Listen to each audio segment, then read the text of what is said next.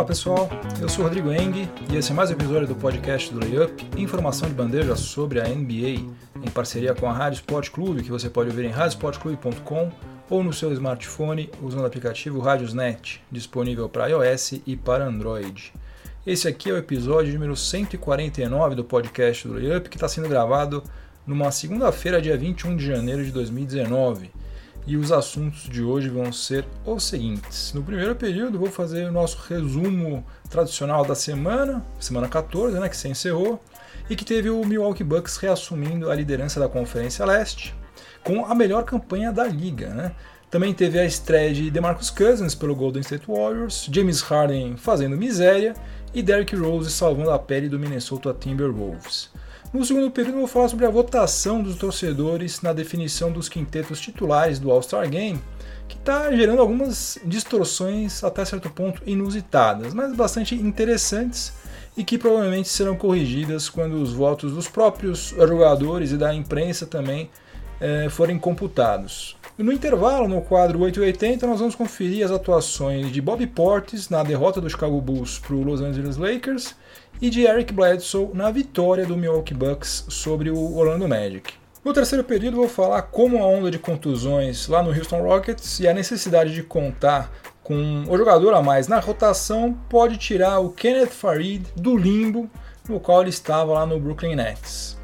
E no quarto e último período vou falar sobre o Andrew Wiggins, que aos 23 anos de idade, dono de um contrato de 146 milhões de dólares com o Minnesota Timberwolves, está registrando números muito similares aos que Kobe Bryant registrou na sua última temporada na NBA aos 37 anos de idade. Será que isso é uma coisa boa, uma coisa ruim? Vou falar sobre isso no quarto e último período. Então é isso, chega de delongas, vamos ao que interessa, o podcast do Layup está no ar.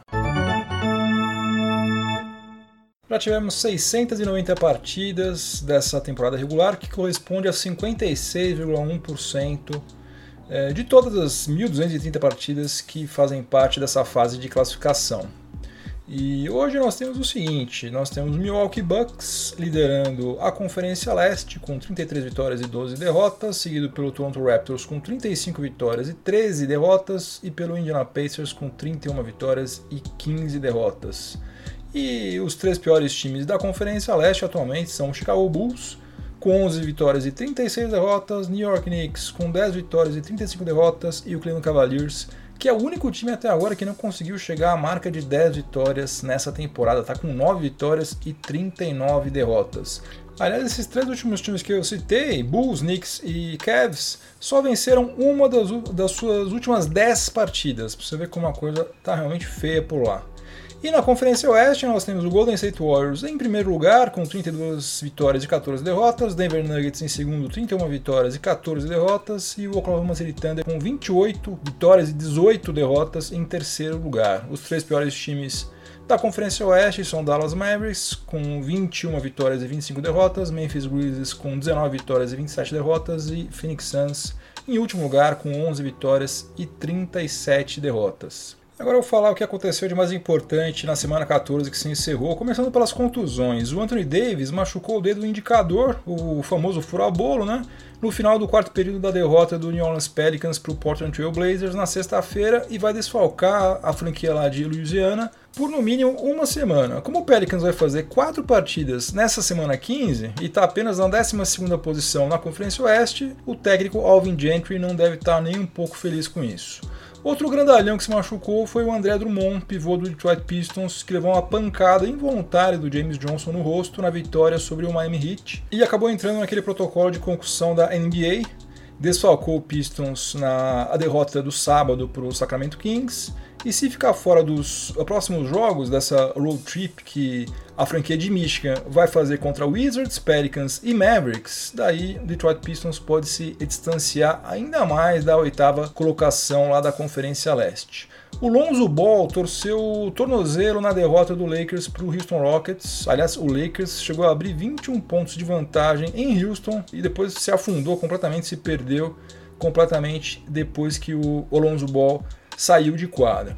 E apesar de não ter tido nenhuma lesão de ligamento, nada assim, ele vai ficar entre duas a três semanas se recuperando. Ou seja, o Lakers está oficialmente sem nenhum criador de jogadas, né? já que LeBron James e Rajon Rondo ainda não receberam sinal verde para voltar a jogar. Pelo que eu li hoje à tarde, o Brandon Ingram vai ser o, o número um do Lakers até algum armador de ofício voltar. Quem se machucou também foi o calouro Wendell Carter Jr., pivô do Chicago Bulls, teve uma contusão séria no polegar da mão esquerda e deve estar tá entrando na sala de cirurgia enquanto eu gravo este podcast aqui.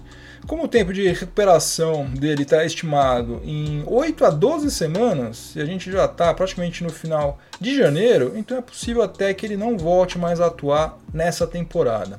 A propósito, eu esqueci de comentar no episódio passado que o Jabari Parker foi reintegrado ao elenco do Bulls certamente porque nenhum time se interessou em alugá-lo né, por três meses apenas, pagando 20 milhões de dólares, né, para espanto de Gar Forman e John Paxson.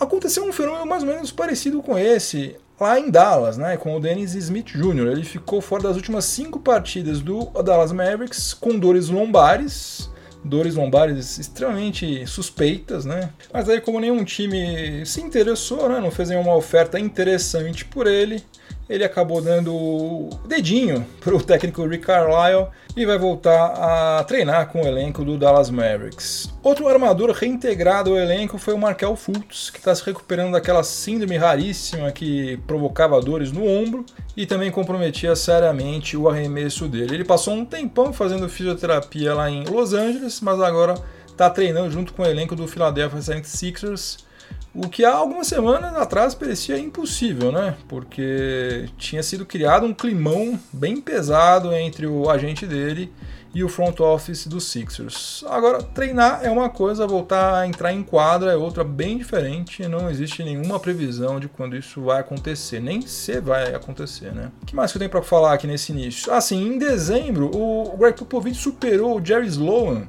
que foi o, o técnico do Utah Jazz durante 23 temporadas, em número de vitórias. E ao vencer o Minnesota Timberwolves fora de casa, o Popovich empatou com o Pat Riley e agora tem 520 vitórias como visitante, que é o atual recorde da NBA. Ou seja, na próxima vitória fora de casa do San Antonio Spurs, Greg Popovich vai se isolar na liderança desse ranking. Falar também sobre algumas atuações dignas de nota dessa semana 14 que se encerrou. DeMarcus Cousins finalmente estreou pelo Golden State Warriors, marcou 14 pontos em 15 minutos de quadra, matando 3 bolas de 3 pontos em 4 tentativas, pegou 6 rebotes e fez 3 assistências. Em compensação, também cometeu 6 faltas e acabou, claro, por conta disso, sendo eliminado.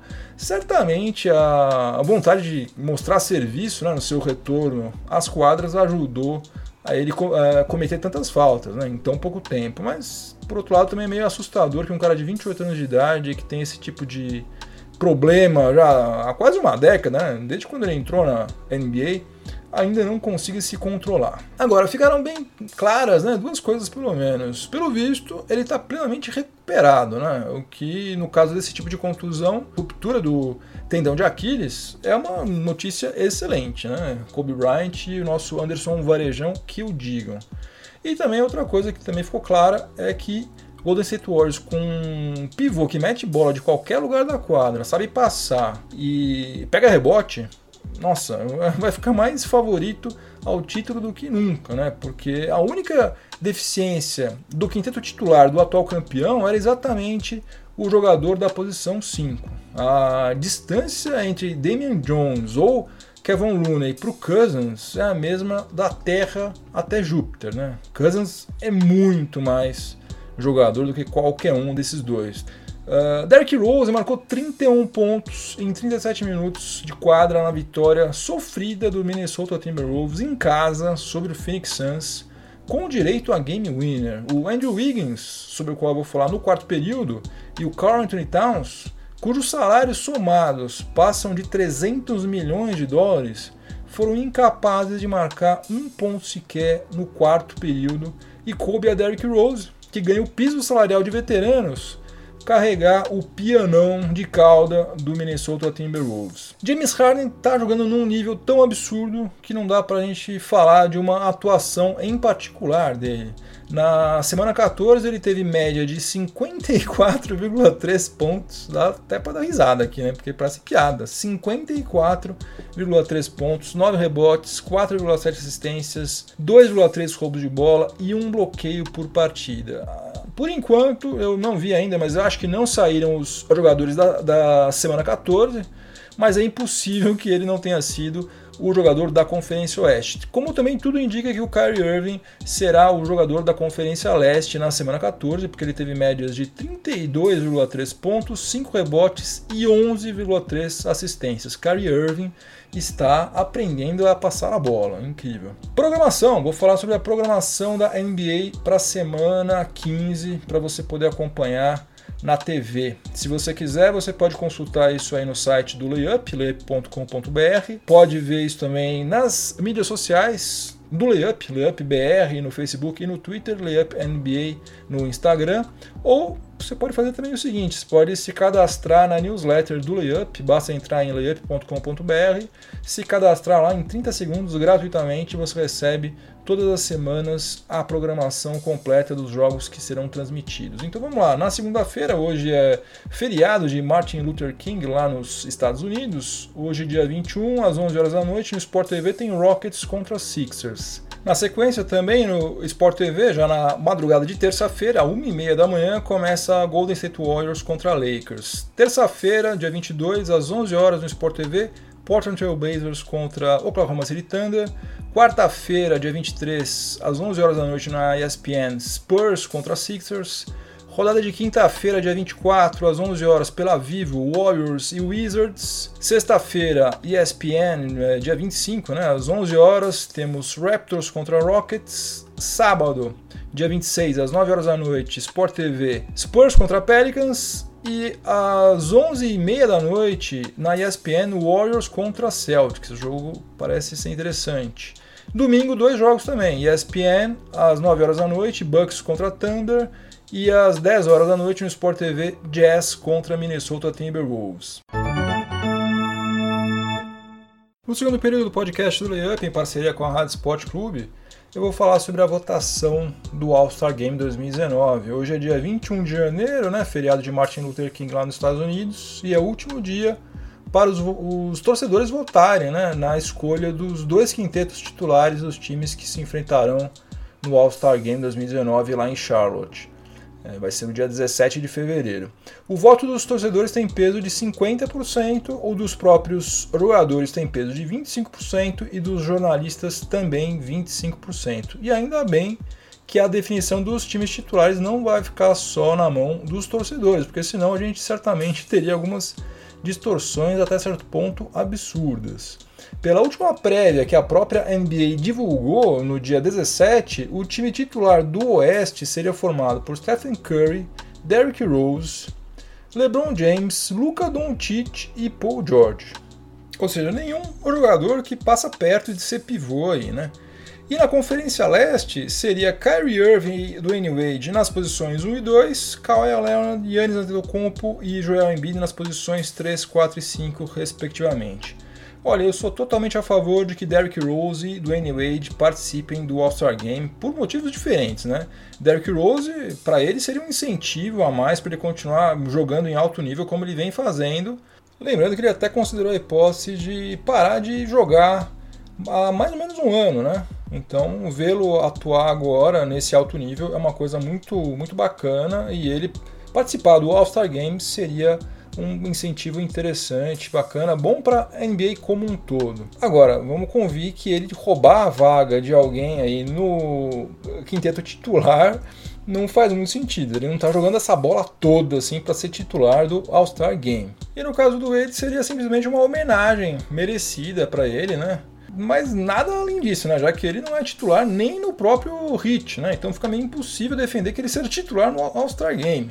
Né? Ele fazer parte dos 12 ali, maravilha, concordo plenamente. Agora, titular não dá, né, gente? E quanto ao Luca Doncic, joga demais, sou fã de carteirinha, acho que vai mudar a história do Dallas Mavericks. Mas também não dá, não tem como, né? Como é que ele pode passar na frente de Kevin Durant, Anthony Davis, até mesmo do Nikola Jokic, né? Como é que eles podem ser reserva de Luca Doncic? Não dá. Agora não dá. No futuro, só Deus sabe, mas agora não tem condição. Bom, mas isso aí é só a votação dos torcedores, né? E torcedor não tem compromisso com nada além da paixão. Então, quando entrarem nessa conta também os votos dos jogadores e dos jornalistas, a tendência é a gente ver, por exemplo, o James Harden fazendo companhia para o Stephen Curry no backcourt da Conferência Oeste e também Monocelha e Kevin Durant fazendo companhia para o LeBron James no frontcourt do Oeste. Já em relação ao leste, hoje eu acho que o Bradley Beal, alarmador do Washington Wizards, está merecendo uma vaga no time titular.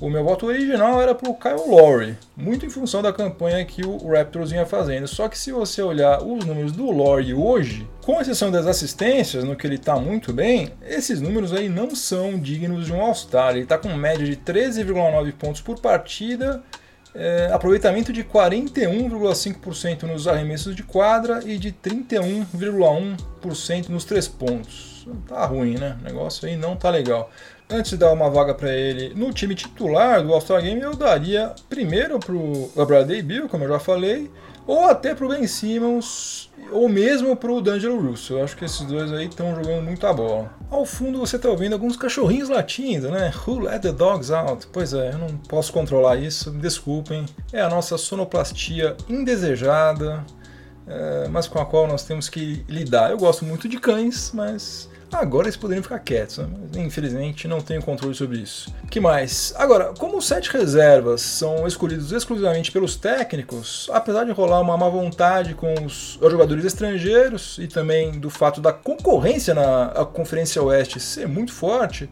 eu estou confiante que o Nikola Jokic vai conseguir uma vaguinha não de titular, né? Titular não tem condição, mas uma das sete vaguinhas de reserva no All-Star Game. E eu esqueci de comentar isso aqui. Outro dia o, Nikola Jokic passou o Karim Abdul-Jabbar em triplos duplos. E agora uh, o único pivô à sua frente nesse ranking é o Will Chamberlain. Na verdade, na verdade, eu não esqueci. Eu deixei de falar sobre isso porque esse ranking aí é um ranking com asterisco, ou seja, é um ranking que não dá pra gente levar muito a sério, porque a NBA só começou a computar bloqueios na temporada 73-74. E pelo menos dois pivôs certamente devem ter mais triplos duplos do que Nikola Jokic. O Bill Russell, que era um defensor excepcional, e o próprio Karim Abdul-Jabbar, que entre 69 e 73 no auge da sua forma física, deve ter distribuído toco para tudo quanto é lado. Enfim, o próprio Nikola Jokic já disse que não dá a menor importância para isso, mas de toda forma, né, um pivô de 23 anos de idade já ter 22 triplos duplos na carreira é um negócio fantástico. E a NBA confirmou que vai sim transmitir ao vivo o draft do All-Star Game no dia 7 de fevereiro. Então vamos ficar sabendo exatamente quem escolheu quem primeiro e quais jogadores sobraram para o final. Né? Será que vai rolar algum constrangimento? Chegamos ao intervalo do podcast do Layup em parceria com a Rádio Sport Clube. Hoje é dia do nosso quadro 880. E o 8 da semana 14 foi o Bob Portes, ala pivô do Chicago Bulls, é, porque na derrota fora de casa para o Los Angeles Lakers por 107 a 100, ele conseguiu a proeza de converter somente um arremesso de quadra em 11 tentativas, o que representa 9,1% de aproveitamento. Cinco desses arremessos aí foram dentro do garrafão e três literalmente embaixo da cesta.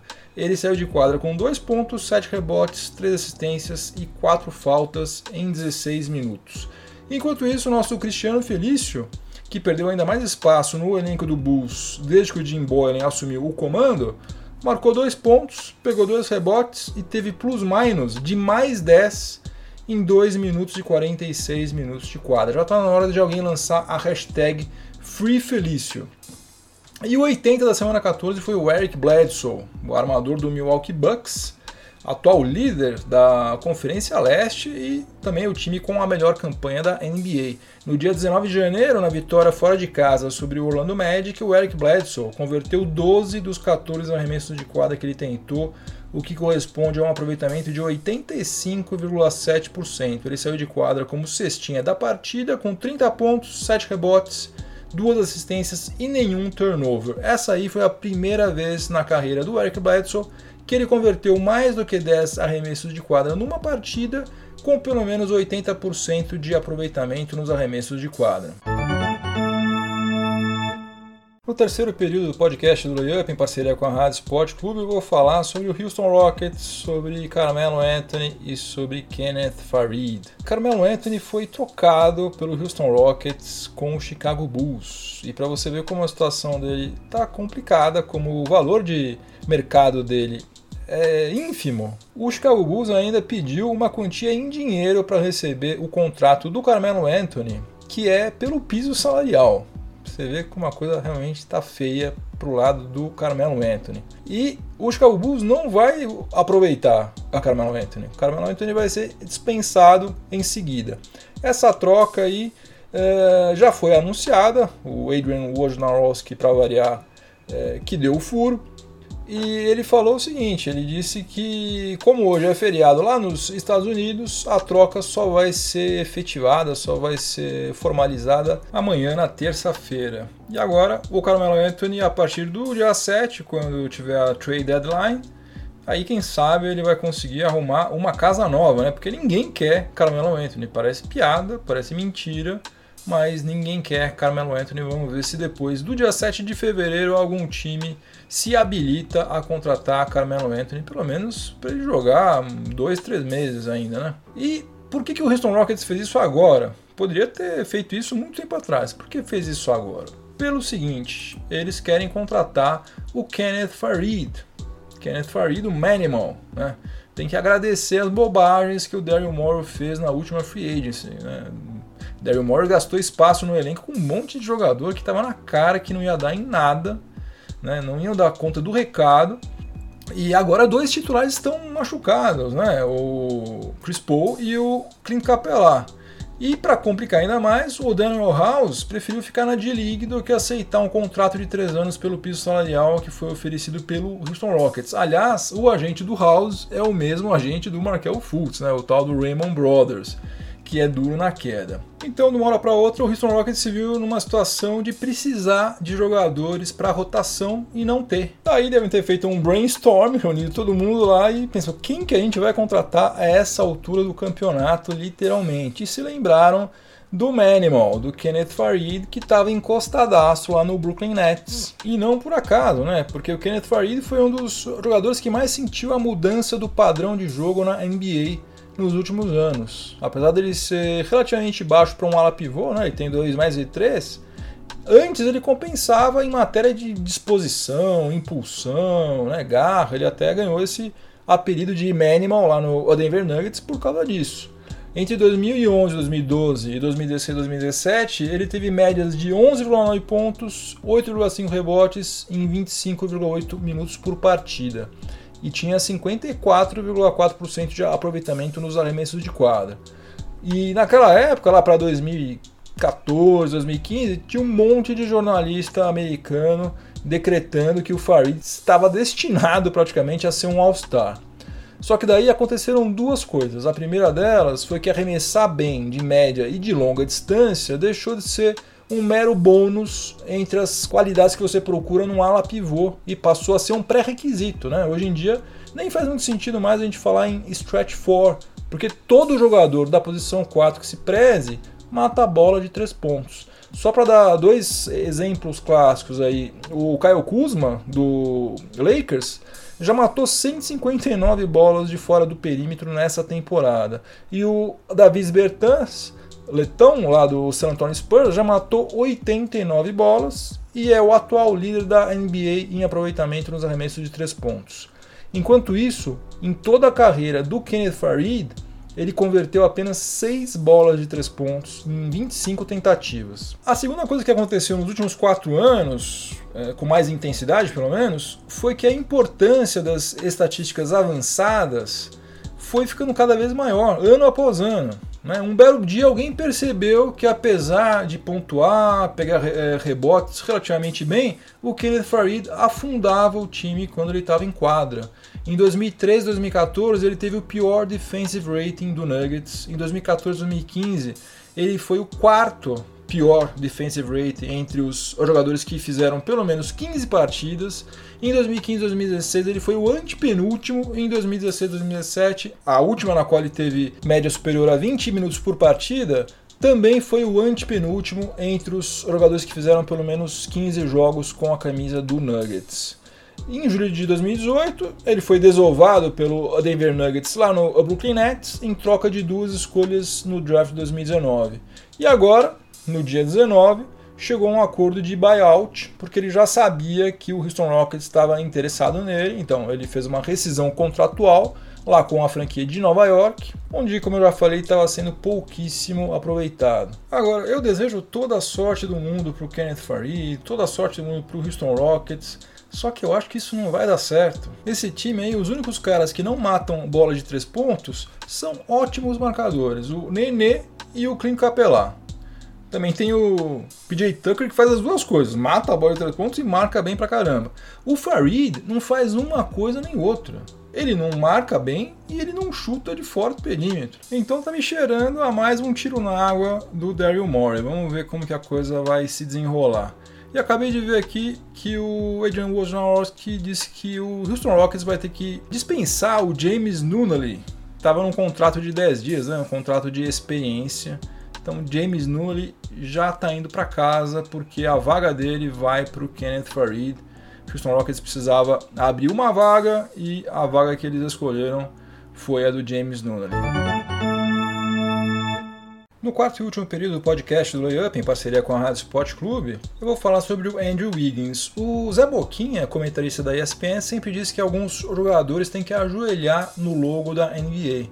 Ele fala isso quando ele quer se referir a jogadores que ganham salários muito maiores do que eles deveriam ganhar, principalmente em comparação com outros jogadores de melhor qualidade técnica. Né? E eu lembrei dele, né, do Zé, quando eu li um post no Reddit comparando os números do Andrew Wiggins, que tem 23 anos de idade e vai receber 146 milhões de dólares integralmente garantidos até o final da temporada 2022-2023, lá no Minnesota Timberwolves, e os números do Kobe Bryant na temporada 2015-2016, que foi a última temporada dele lá na NBA, quando ele tinha 37 anos de idade.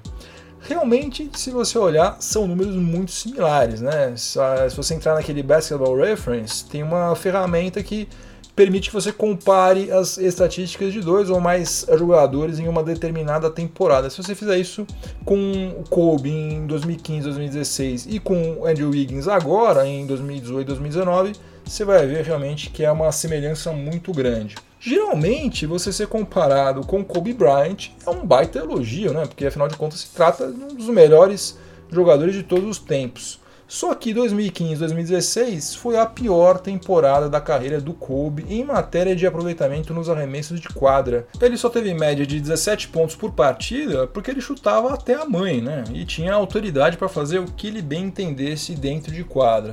Já o Andrew Wiggins, em cinco temporadas na NBA, ele só teve aproveitamento superior à média da liga uma vez e foi por muito pouco, justamente também em 2015-2016 o aproveitamento dele foi de 45,9% e a média da liga foi de 45,2%. Todas as outras temporadas ele teve aproveitamento abaixo da média. Agora ele está com um aproveitamento de 40% nos arremessos de quadra. Pra você ter uma ideia, o Lonzo Ball, com aquela mecânica que dá vontade de você arrancar os olhos com uma colher, está chutando melhor do que isso.